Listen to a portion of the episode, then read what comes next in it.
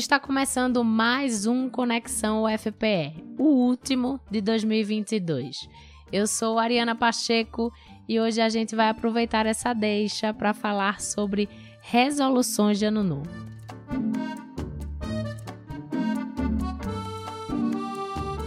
Com certeza, pelo menos uma vez na vida, você já deve ter feito aquela boa e velha listinha de fim de ano com planos para se exercitar mais, comer melhor, dormir bem, ganhar dinheiro, viajar, enfim, um monte de objetivos que normalmente a gente não consegue cumprir. E aí eu te pergunto, você já parou para pensar por que é tão difícil conseguir alcançar todas essas metas que a gente estabelece? E será que existe algum jeito de a gente conseguir cumprir todas elas? Para me ajudar a responder essas e outras perguntas, a gente convidou para esse último programa do ano Viviane Louro, neurocientista e professora de música da UFPE, e Rita de Cássia Brandão, que é antropóloga e neuropsicóloga.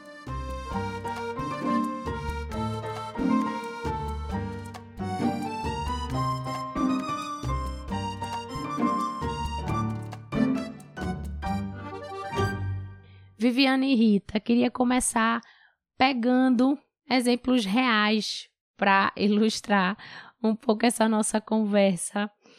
Então, para iniciar esse nosso papo, eu queria perguntar para vocês, né, quais foram as resoluções de ano novo que vocês fizeram, mas que vocês não conseguiram cumprir em 2022, por exemplo, se exercitar, para mim, era uma coisa que estava lá na minha lista de fim de ano, né? Começar a caminhar no parque e não consegui realizar esse ano, não consegui realizar no ano anterior. Enfim, o que é que vocês não conseguiram realizar? Ai, pergunta. É uma, per é uma pergunta muito rápida, né? Não? Bom, Pode falar, Rita. É, eu vou falar. Veja, é, eu não consegui eu pensava em trabalhar menos, sair pelo menos de um dos empregos, dos vínculos que eu tenho, não consegui, porque os vínculos me pediram algo, algo a mais. Uhum. E aí foram novos desafios. Ao mesmo tempo que eu queria trabalhar mais, eu adoro desafio. Então, eu preferi pegar o desafio de uma coisa nova para me motivar do que desistir. Então, aí onde está a grande contradição. Eu acho que muitas vezes é isso, em tudo. Até porque a gente age muito pelos extremos, né? E pelas contradições. E a gente sempre consegue ter uma resposta para a gente fazer aquilo que a gente não gostaria. Uhum. o humano ele age muito assim, né? Com os desafios. Por exemplo, eu queria trabalhar menos, mas ao mesmo tempo, me dando um trabalho a mais, eu me motivei. É mais ou menos o que a gente faz. Eu quero emagrecer, mas eu não quero deixar de comer uma coisa gostosa. Eu quero caminhar, mas eu preciso dormir. Então, sempre nós vamos ter respostas muito objetivas e claras para que a gente não realize projetos, porque projetos ele pode ser de curto e médio prazo, curto, médio e longo prazo. Desejo é imediato.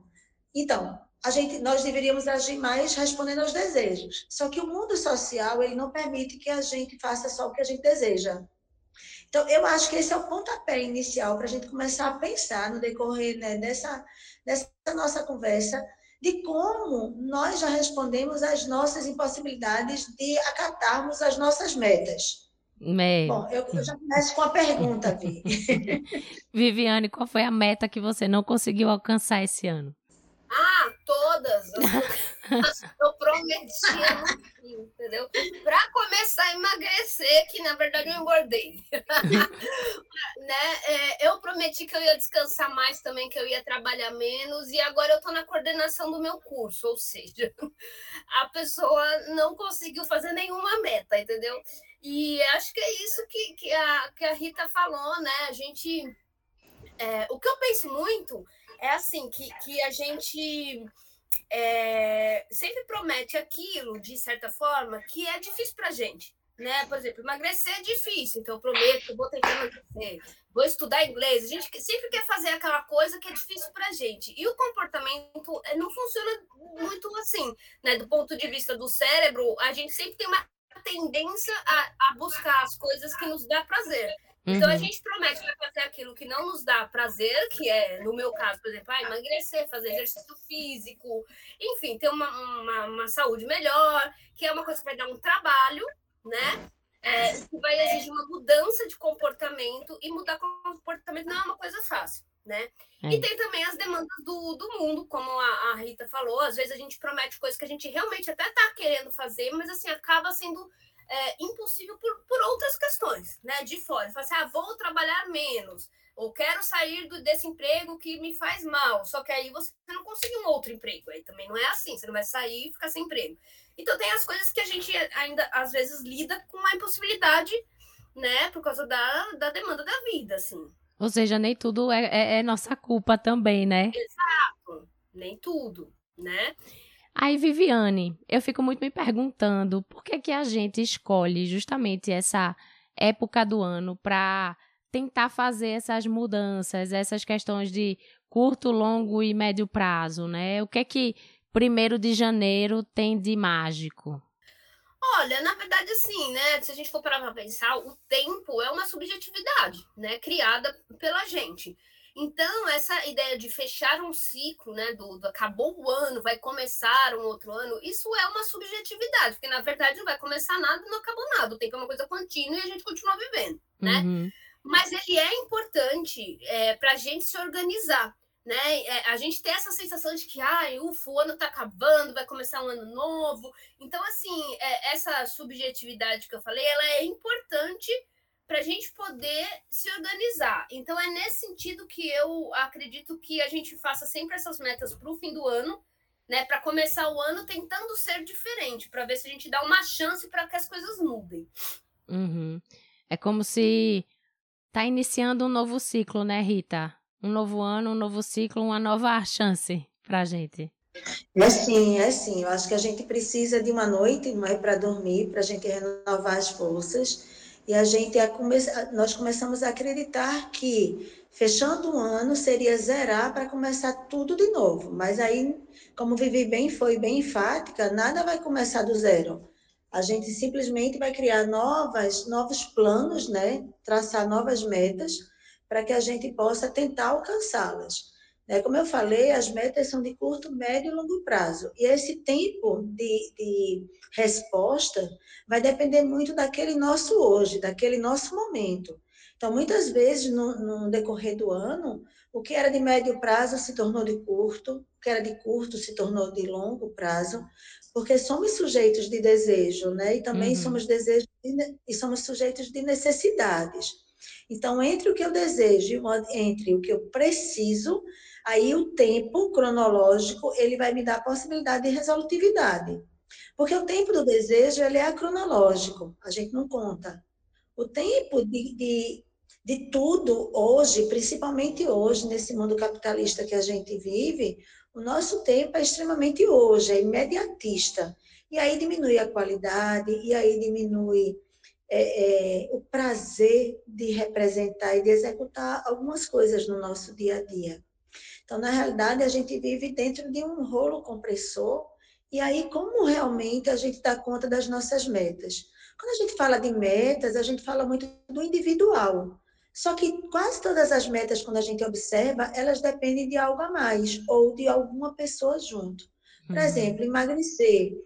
Eu precisaria de, vivendo, trabalhando ao lado de Viviane, eu e Viviane, a gente se ajudar, porque ela iria me lembrar toda hora o que o meu cérebro não iria conseguir lembrar, porque ele está regido pelo desejo. Então, na hora que eu quisesse comer um bolo de chocolate, eu ia dizer, compartilhar com Vivi, Vivi, vamos comer um bolo de chocolate? Ela, não, Rita, não vamos não, porque a gente está de regime, a gente está de dieta.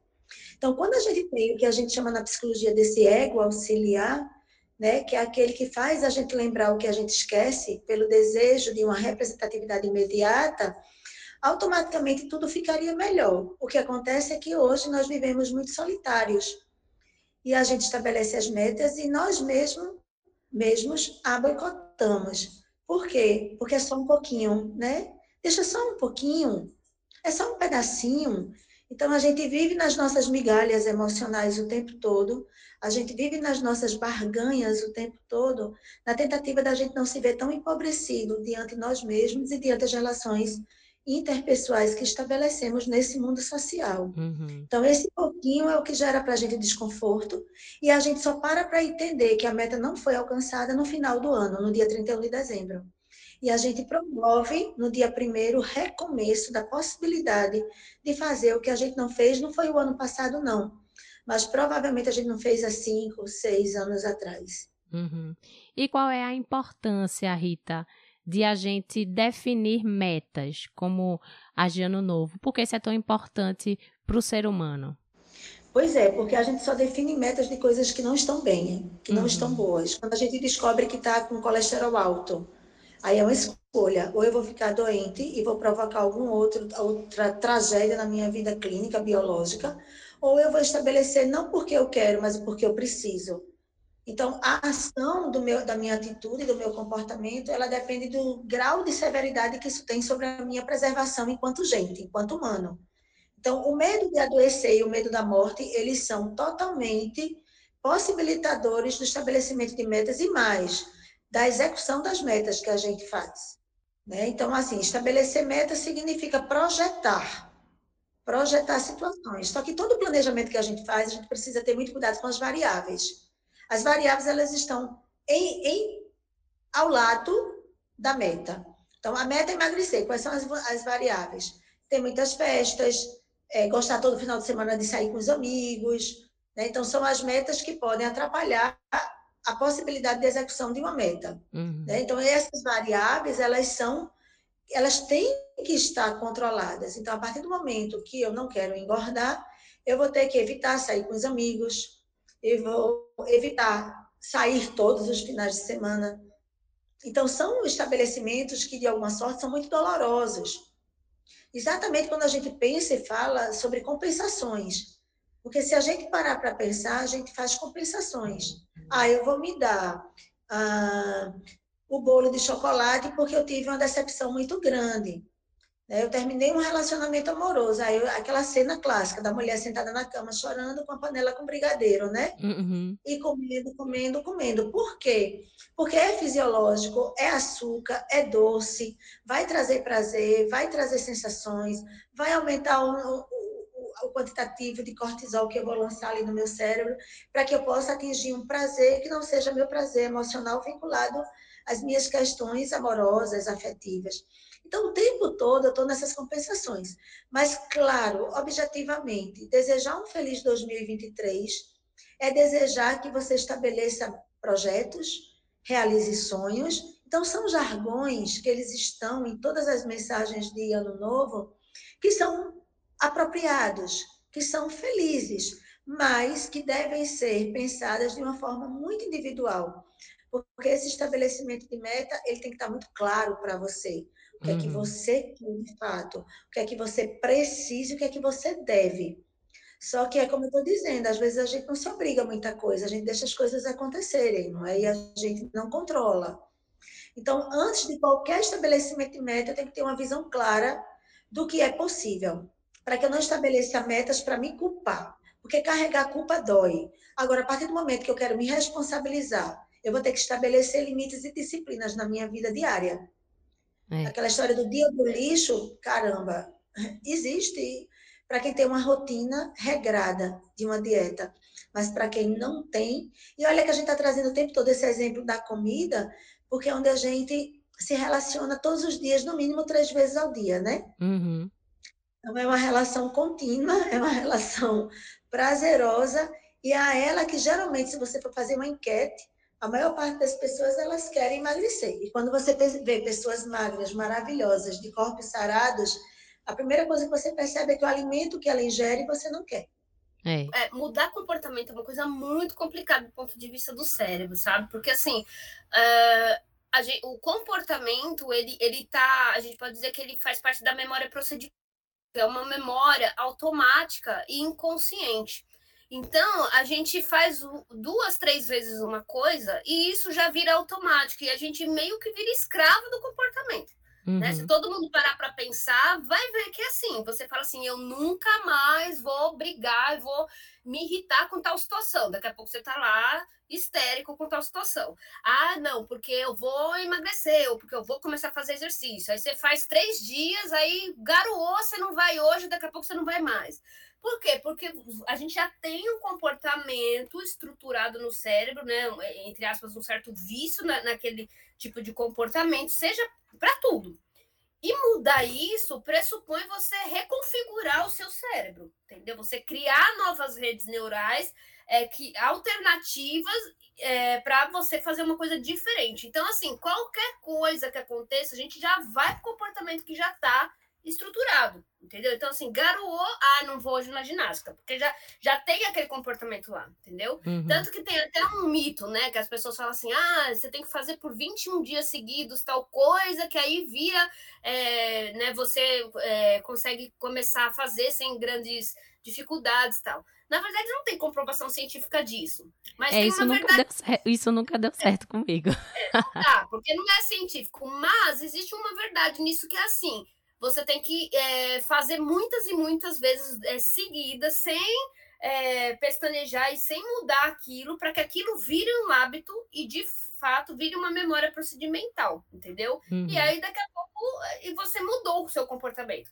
Tanto que as pessoas falam muito, né? A gente não tem que emagrecer, a gente tem que mudar o hábito alimentar.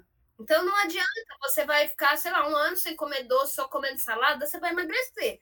Mas se depois você parar com isso, vai voltar como era antes. Então você tem que mudar o hábito para comer bem para o resto da vida, se você quer manter o peso, né? E assim para tudo, se você quer fazer exercício físico, se você quer estudar uma língua, qualquer coisa.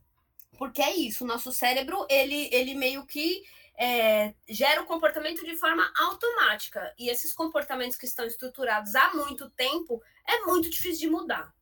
É verdade. Eu, eu queria aproveitar que você falou sobre isso, Viviane. Quando eu estava pesquisando para vir conversar com vocês, né? Eu vi que teve um pesquisador, né, na Universidade de Estocolmo, na Suécia, que ele fez um levantamento, né, de mais de mil pessoas que estabeleceram metas de ano de ano novo, né, no fim de 2017.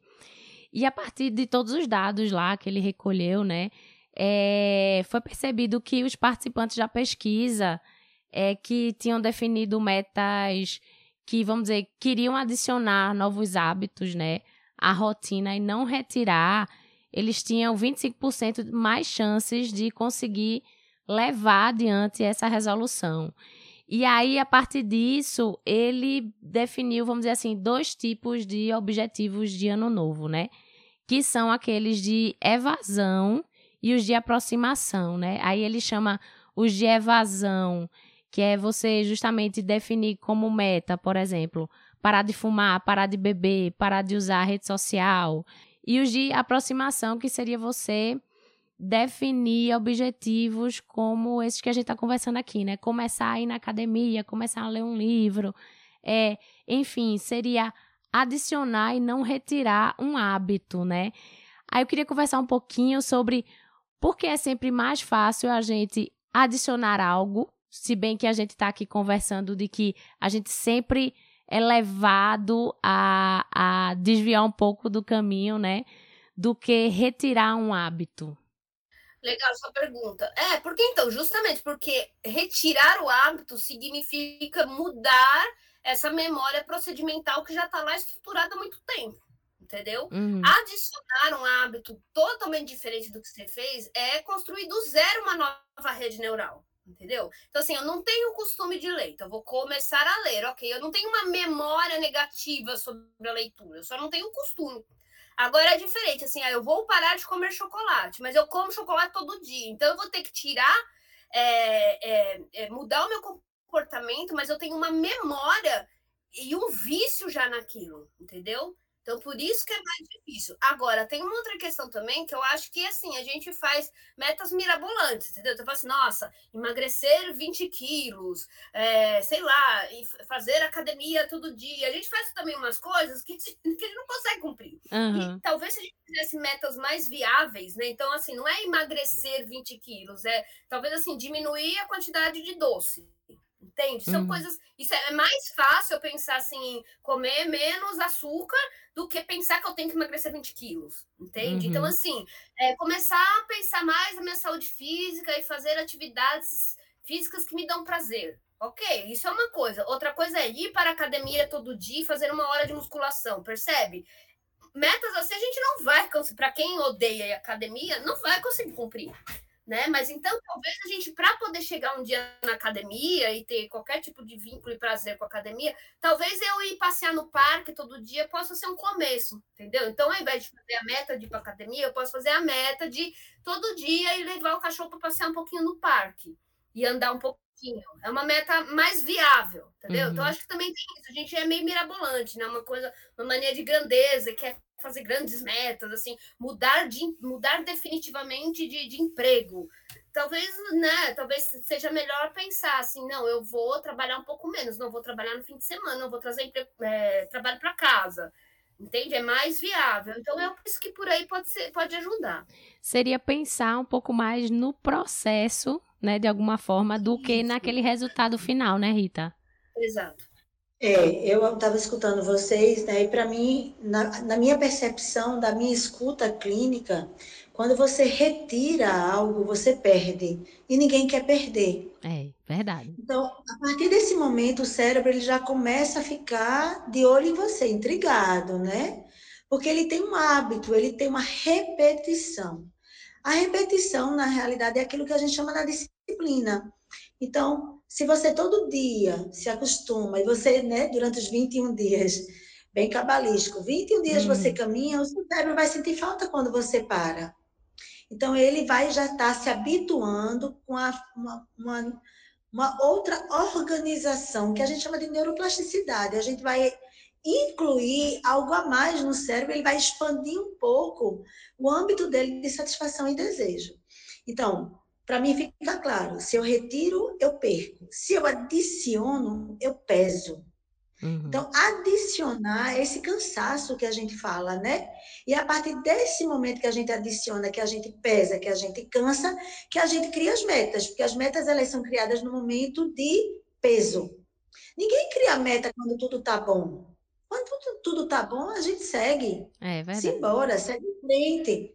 Quando a gente começa é porque tem muita coisa, mas tem muita coisa porque foram escolhas minhas de adicionar esse monte de coisa para suprir alguma falta, né? Ou então simplesmente para estar tá mais fora de casa, ou então porque eu preciso é, dar o meu melhor para tudo e para todos.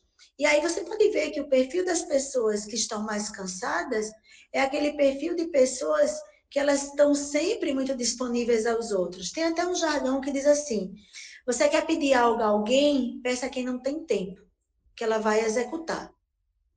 Não peça para quem não tem o hábito de fazer, porque ela vai esquecer. Né? Isso é muito verdade, é muito verdade. Por quê? Porque os nossos processos, eles são processos de respostas. E aí a gente vai respondendo e a gente não esquece, porque cada coisinha dessa que a gente vai fazendo, quer seja para nós mesmos ou para o outro, eles vão estar alimentando o meu, o meu neurotransmissor para que meu cérebro ele fique feliz, que ele chegue ao êxtase do prazer. E quando eu tiro alguma coisa de mim, esse sentido de perda, ele me deixa muito mal. Uhum. Porque está faltando alguma coisa nesse monte de exigências que meu cérebro está habituado a funcionar. Então, as metas, né, só para a gente entender, a meta ela é estabelecida exatamente quando algo não está contento. São as nossas insatisfações e o estabelecimento de metas é claramente a necessidade de mudança.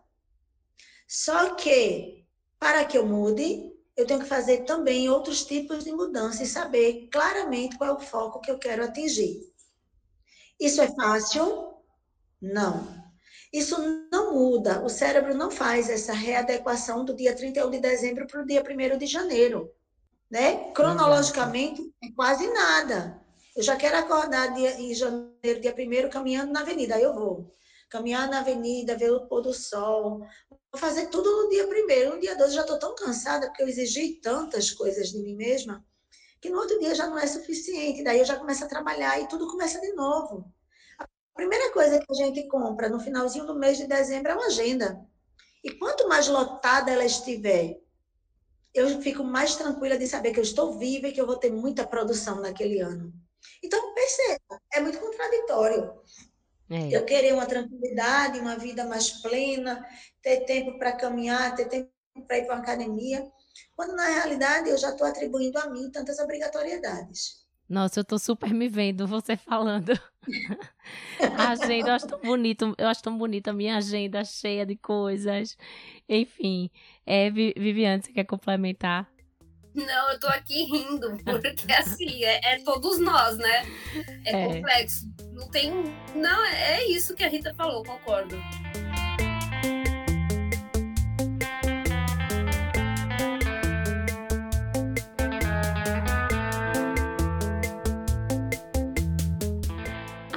aqui, né, conversando sobre justamente essas metas de fim de ano, de ano novo, o que é que a gente quer deixar de fazer, começar a fazer.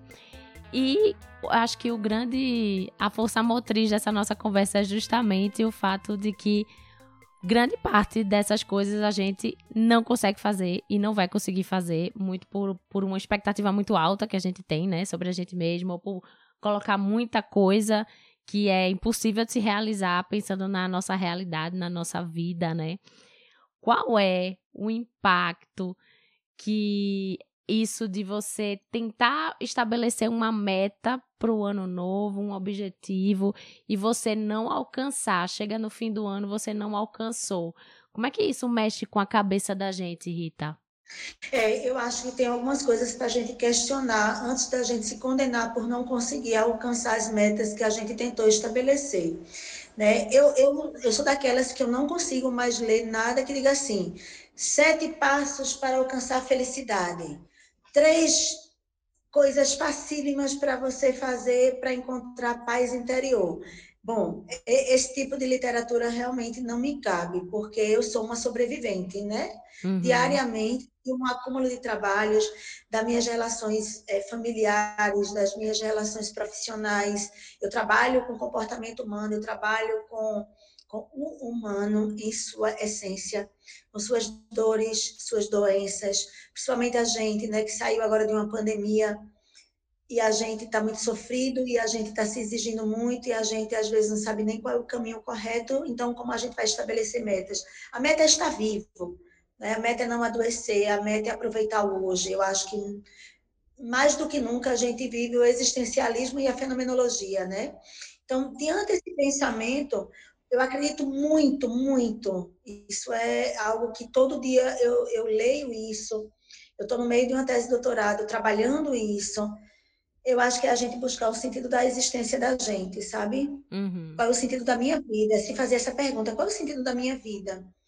Porque nós estamos dentro de uma construção que nós viemos já de longa data, de vários ancestrais. Né? A gente eu não estou falando isso de uma coisa é, é, trazendo misticismo ou espiritualidade tão somente, como eu acredito que a espiritualidade ela perpassa realmente de uma forma muito muito forte na vida da gente. Mas nós já viemos ao mundo pelo desejo de algumas pessoas, no mínimo de duas. É. De um homem e de uma uhum. mulher, né, que, que, desejando ou não, me fizeram viva, me construíram. E objetiva, objetivamente, na minha genética, eu não trago só a cor dos meus olhos ou a cor do, da minha pele. Eu trago desejos não satisfeitos, eu trago desejos necessários, eu trago uma história e eu repito essa história porque geneticamente, ancestralmente, essas histórias vão vir a mim e eu vou ter que entendê-las da melhor forma para poder me libertar de algumas e me prender a outras para ganhar essa força. O que eu percebo muito na sociedade hoje é que as pessoas é, misturam o que é sentido e o que é significado. Né? O significado ele precisa de algo muito concreto. Qual o meu significado? Ah, porque amanhã eu preciso acordar cedo para ir para o trabalho. Ah, porque eu preciso amanhã levar minha filha na escola. Ah, porque eu preciso fazer feira que está faltando em casa. O significado, ele é repleto de simbolismos. Né? Uhum. Então, todo mundo gosta muito do simbólico. Eu ver algo para poder falar. Eu, é, é, como a gente aqui tá, nós estamos conversando, e aparentemente eu estou conversando aqui com quatro paredes, porque eu não estou vendo as pessoas para quem meu, minha voz para quem a minha, a minha compreensão de vida está chegando. ao mesmo tempo que eu estou aqui me beneficiando de um tempo meu e de todo mundo para a gente estar tá dialogando sobre a existência humana. Então, o sentido de vida ele mostra exatamente isso. Né? É a qualidade de vida que eu me oferto todos os dias. Inclusive, hoje, na própria é, é, Diante o Mundo, a gente nem usa mais o termo qualidade de vida, hoje a gente fala de vida qualificada. Porque qualidade de vida eu ofereço ao outro, e vida qualificada eu me ofereço. Eu não tenho que esperar que você, que minha mãe me dê qualidade de vida, não. Eu tenho que receber o que ela me dá e transformá-la numa vida qualificada para mim. Então, esse altruísmo, ele dá para a gente uma necessidade de entender quem somos, o que desejamos, o que é possível e o que a gente vai ter que, se der tempo, esperar um pouquinho para poder a gente conseguir. Porque o imediatismo da nossa sociedade capitalista, ela dá para a gente a obrigatoriedade da gente ser perfeito. De 10 anos para cá, tendo dois anos de intervalo de pandemia, quase três, é, teve o boom do Instagram, né? É. Então, assim, ele não mostra coisa linda. Ninguém é feio. Ninguém está num lugar simples. Ninguém está sentado na beira de uma calçada com esgoto passando entre as pernas. A gente só vê Torre Eiffel, Disneylândia, né? É. Vale do Catimbau. Então, poxa, objetivamente as pessoas estão tendo tempo para isso, estão tendo dinheiro para isso. O que é que vale para quem está vendo aquilo e não tem? É desejar algo impossível, entre aspas, algo que se fosse pelos meios normais eu não conseguiria atingir, mas aí eu vou fazer dívidas, depois eu vou sofrer por causa das dívidas, porque eu quero aquela vida que não é minha. Então, o sentido da minha vida para que eu possa alcançar isso? Quais são os meios e as estratégias que eu vou utilizar? Né? Esse ano a gente, nós nos vimos, basta você sentar meia hora à frente de uma televisão. Eu não faço isso, mas eu trabalho no hospital e de vez em quando eu passo na recepção, está lá a televisão ligada. Todas as vezes na hora do almoço que eu passo, tem lá na televisão, fulaninho matou com 10 facadas, fulaninho jogou a menina no rio, fulaninho jogou, pariu dentro do banheiro de, de um shopping e jogou a menina, fulaninho se jogou lá do shopping. Vejam, é, é, muita informação de muita destruição e de muita falta de sentido para aquela pessoa. Uhum. Né? O nosso cérebro, como o Vivi estava comentando conosco, ele está sempre em busca de novos fatores, de novas possibilidades na tentativa de fazer essa mudança desses, desses neurotransmissores. Mas o que é mais? É só isso? O foco é só um? E o que está acontecendo ao redor disso, ao lado disso, influi diretamente a atingir este fim. Uhum. É o que a gente está falando desde o início, tá? Eu estabeleço as metas. Mas se eu não entendo desde o estabelecimento de metas que eu vou ter várias variáveis, a minha possibilidade de chegar às minhas metas, elas vão estar malfadadas na, na minha impossibilidade de lidar com a minha condição de ser vivo, que vou ter que passar por várias dificuldades e vou ter dificuldade de estabelecer respostas. Então, o que é que eu, eu Rita, penso? Eu penso que todo mundo tem que parar, se quer fazer esse, esse backup, né, do dia 31 para o dia 1 parar um pouco e se perguntar, tá, eu consegui sobreviver 365 dias. Eu passei muitas situações, é uma retrospectiva, literalmente. Mas eu estou aqui, plena, viva, mais gordinha, mais estressada. Mas aquele momento foi feliz, aquele outro foi feliz. Eu consegui rever Fulano, eu consegui é, é, conversar com as pessoas, eu consegui cuidar de pessoas, eu consegui me valorar, eu consegui sorrir, e aí sim, o que é que eu quero para o próximo ano? Eu quero tudo isso de novo, só que eu quero menos peso, eu quero menos dor. Como? Estabelecendo possibilidades. Eu acho que a palavra possibilidades ela fica melhor do que metas, sabe? Do que foco. Eu é. penso assim. É, eu fico me perguntando um pouco é, com relação a isso, Viviane. Por exemplo, Rita, você falou aí sobre essa questão, né, de que a gente vê tantas vidas perfeitas, Instagram, enfim. O quanto também as metas que a gente define para a gente são de fato aquilo que a gente deseja, né? Que a gente realmente quer para a gente, não a gente está simplesmente numa repetição muito louca do que a gente, do que a sociedade de alguma forma espera da gente que a gente se comporte de tal maneira, né, Viviane? Nossa, ouvindo a Rita falar, eu estava pensando exatamente nisso que você acabou de falar.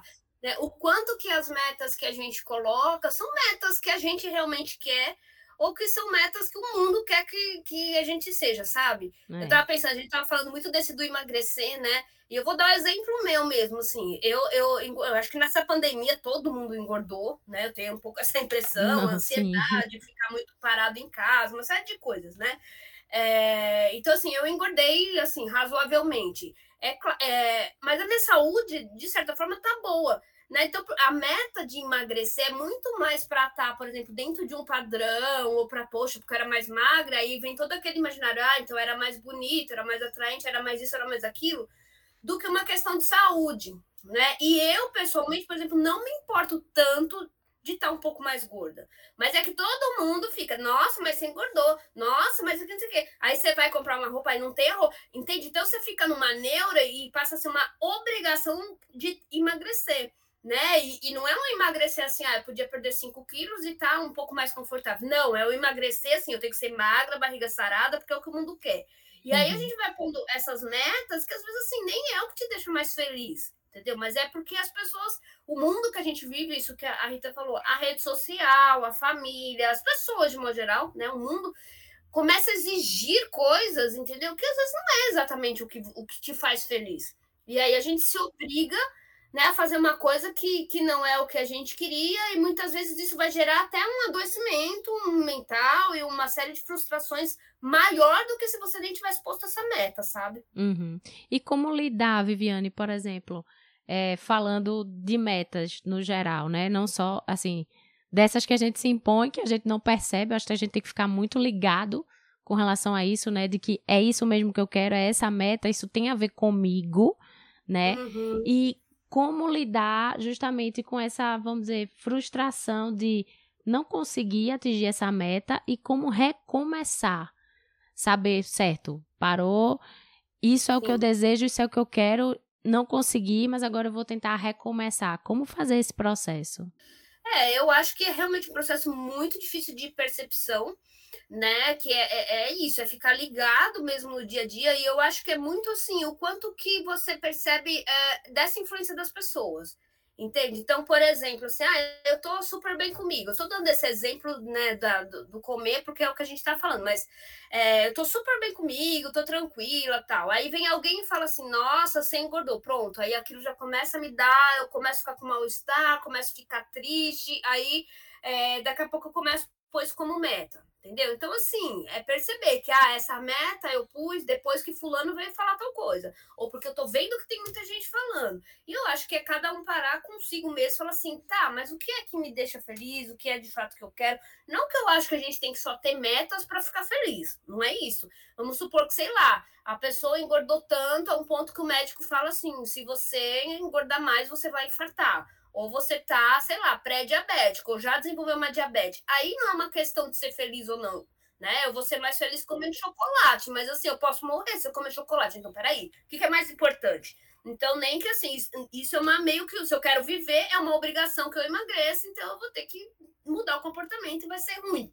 Assim, do ponto de vista da minha felicidade, entendeu? Mas vai ser importante para me manter viva. Então, eu acho que tem metas que elas, assim, elas precisam ser feitas né? Assim, é, é você está no doutorado e você só tem um ano para escrever a tese. Então, assim, a meta vai ter que ser essa. Não, importa se você quer ou não. A não uhum. ser que uhum. você queira sair do doutorado. Então, tem coisas que não tem escolha, né? É. Mas eu acho que tem muitas coisas que a gente acaba sendo influenciado. E eu acho que é essa percepção diária mesmo, assim, né? E é o que eu sempre digo para todo mundo, de terapia, uma coisa que todo mundo no planeta tinha que fazer.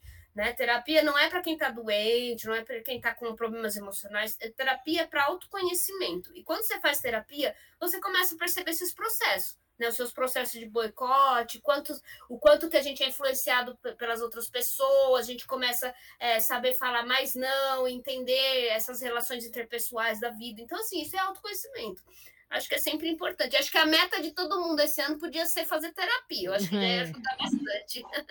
Eu estou aqui quietinha e Viviane vai e me atiça. Eu ia colocar essas questões, mas como eu sou psicóloga, aí ah, vai estar tá aqui utilizando a live. Eu concordo, Vi, eu concordo.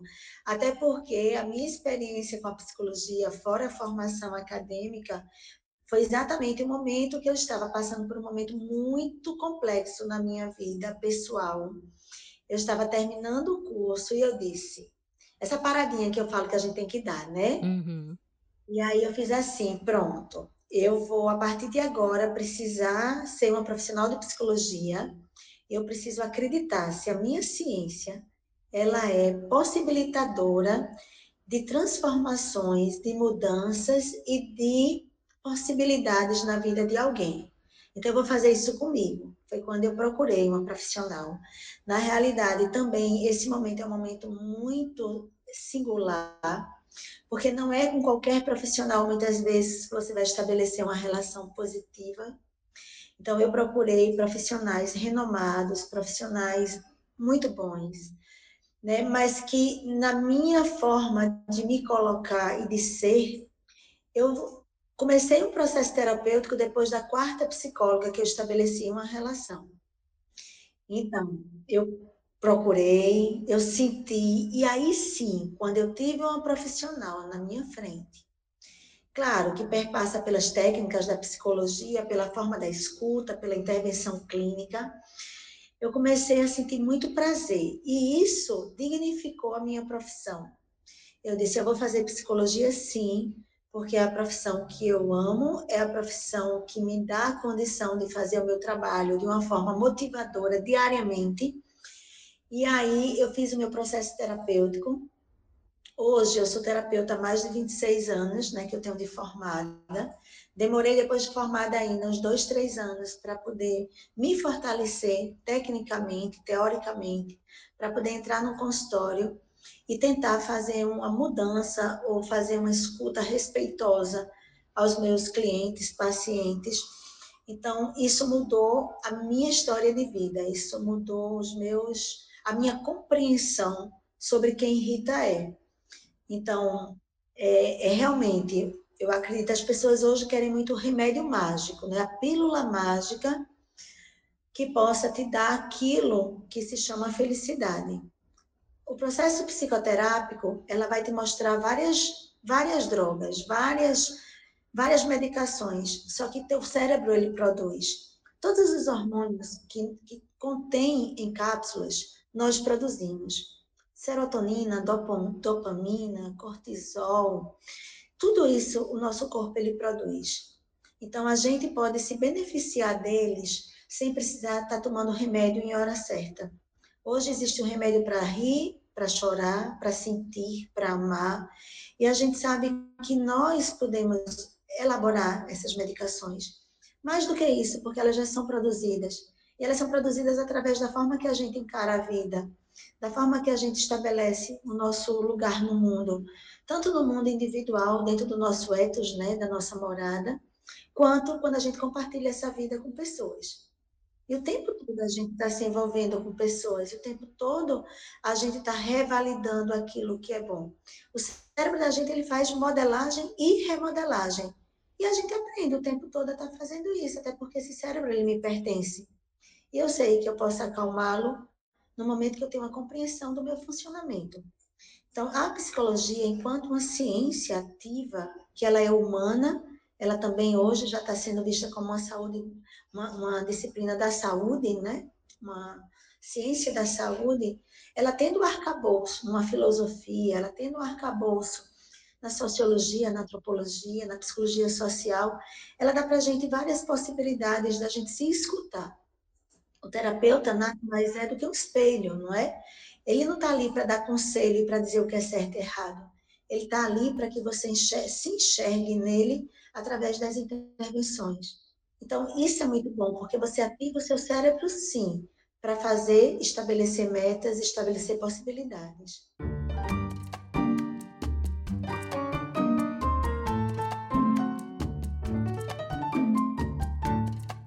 Viviane e Rita, assim como o ano, nosso programa vai se encaminhando para o fim. E antes de encerrar, eu queria falar um pouquinho sobre, de maneira mais objetiva, por mais que a gente tenha falado muito aqui ao longo dessa nossa conversa, mas que vocês falassem de maneira mais objetiva sobre possíveis estratégias para a gente conseguir cumprir as nossas metas desse ano que está entrando. É... O que, que vocês indicam nesse sentido? Olha, eu acho que a primeira coisa é aquilo que eu já falei. Colocar metas possíveis né? Não botar metas mirabolantes, assim, não é fazer uma a volta ao mundo, sabe? Mas assim, poxa, é viajar mais. Então, esse ano eu vou fazer pelo menos uma viagem legal, entendeu? E pode ser mais perto, enfim. Esse ano eu vou guardar dinheiro. Então, põe uma meta assim, um, um, um uma quantia é, possível de ser guardada. Não é, não é, ah, eu vou guardar 100 mil reais. Você vai conseguir? Não, então eu vou guardar 50 reais por mês, sabe? Então, acho que a primeira coisa é colocar metas mais possíveis, uhum. né?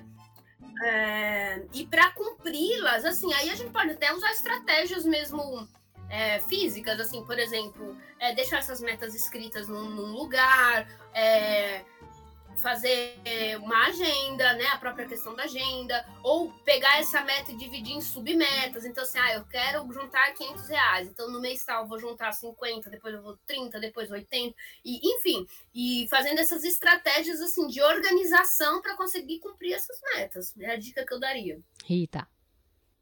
Oi, eu faria isso que Vivi está dizendo, porque isso é muito bom, a gente poder criar estratégias dentro das estratégias na possibilidade de executá-las. Porque esse é o caminho né, que a gente faz. Já que não está conseguindo tudo de uma vez só, estabelecer pequenas possibilidades uma a uma e conseguindo e vai motivando a próxima. Mas assim, o que eu percebo que a gente precisa realmente estar tá otimizando é transformar o nosso caos em estrelas. Né? Eu estou parafraseando Nietzsche que é isso que ele diz, porque na claridade tudo é melhor observado. Uhum. Então, esse tempinho que a gente se dá para poder a gente se enxergar, a gente se escutar e a gente poder ter clareza de quem somos e aonde queremos chegar, a gente consegue, de fato, né, atingir um objetivo e dar conta das nossas metas, se não todas daquelas que vão nos deixar íntegros, que vão nos deixar mais felizes, porque a felicidade é tudo que a gente almeja. Agora, a felicidade ela vem junto com muitas outras coisas, como respeito, dignidade, ética, né? Ela vem com essa palavrinha mágica que hoje está tão deturpada que todo mundo só fala da boca para fora, que se chama empatia. Quando eu observo melhor o outro, eu não, não machuco o outro.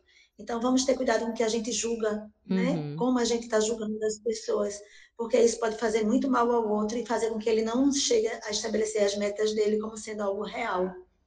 E uma, uma fala aí de Vivi que eu amei, eu acho que viajar em mim, eu preciso viajar. A viagem, para mim, ela me oferta uma nova roupagem para minha alma. Ela me permite ficar bem, me olhar e dizer: eu estou, estou bem. Eu vi coisas que eu nunca tinha visto. E o novo sempre resplandece, é. né? Nas nossas possibilidades de ficarmos tranquilas, de ficarmos ali a noitinha que está mais obscura, que a gente possa fazer, trazer essas memórias agradáveis na mente da gente e a gente poder sorrir e sonhar com aquilo que foi vivido e não sonhar coisas que não podem ser alcançadas. Com certeza. É, Rita e Viviane, muito obrigada pela participação de vocês aqui no Conexão UFPE. É, gostei muito dessa nossa conversa para fechar com chave de ouro aqui a nossa temporada desse ano. Voltem mais vezes. Até uma próxima. Ah, muito obrigada. Eu que agradeço. Acho que é sempre gostoso conversar com vocês e voltaremos, só convidar. Boa é só convidar que a gente chega. É só convidar, né, Vivi? Convida que a gente chega. Sim, a gente Eu agradeço bastante, Ariana, José, todos vocês, pelo carinho, né, pela lembrança. É muito bom como profissional a gente está sendo relembrado e a gente poder compor né, novos momentos de reflexão. Obrigada a todos. Um feliz né, 2023 com metas possíveis. Sim, feliz 2023, metas possíveis. metas possíveis, essa é a nossa meta. É.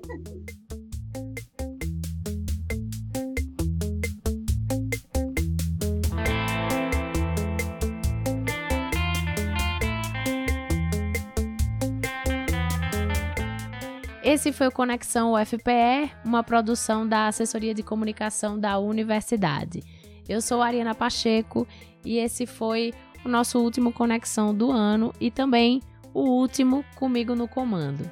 E para fechar com chave de ouro a minha temporada por aqui, eu conversei hoje com Viviane Louro, neurocientista e professora de música da UFPE, e com Rita de Cássia Brandão, que é antropóloga e neuropsicóloga. Esse programa foi produzido por Danilo Souza, Evelyn Carolina e Júnior Anjos. E quem assina a arte é Igor Xavier. Para falar com Conexão, acesse twitter.com/barra conexão UFPE e siga também a gente no Spotify, Deezer, Google Podcasts, Apple Podcasts e Amazon Music. A gente espera que o Conexão UFPE de hoje tenha te ajudado a definir metas mais realistas, a persistir nelas, mas também a não se frustrar caso não consiga realizá-las. Então, feliz ano novo e até uma próxima. A gente se vê por aí. Tchau.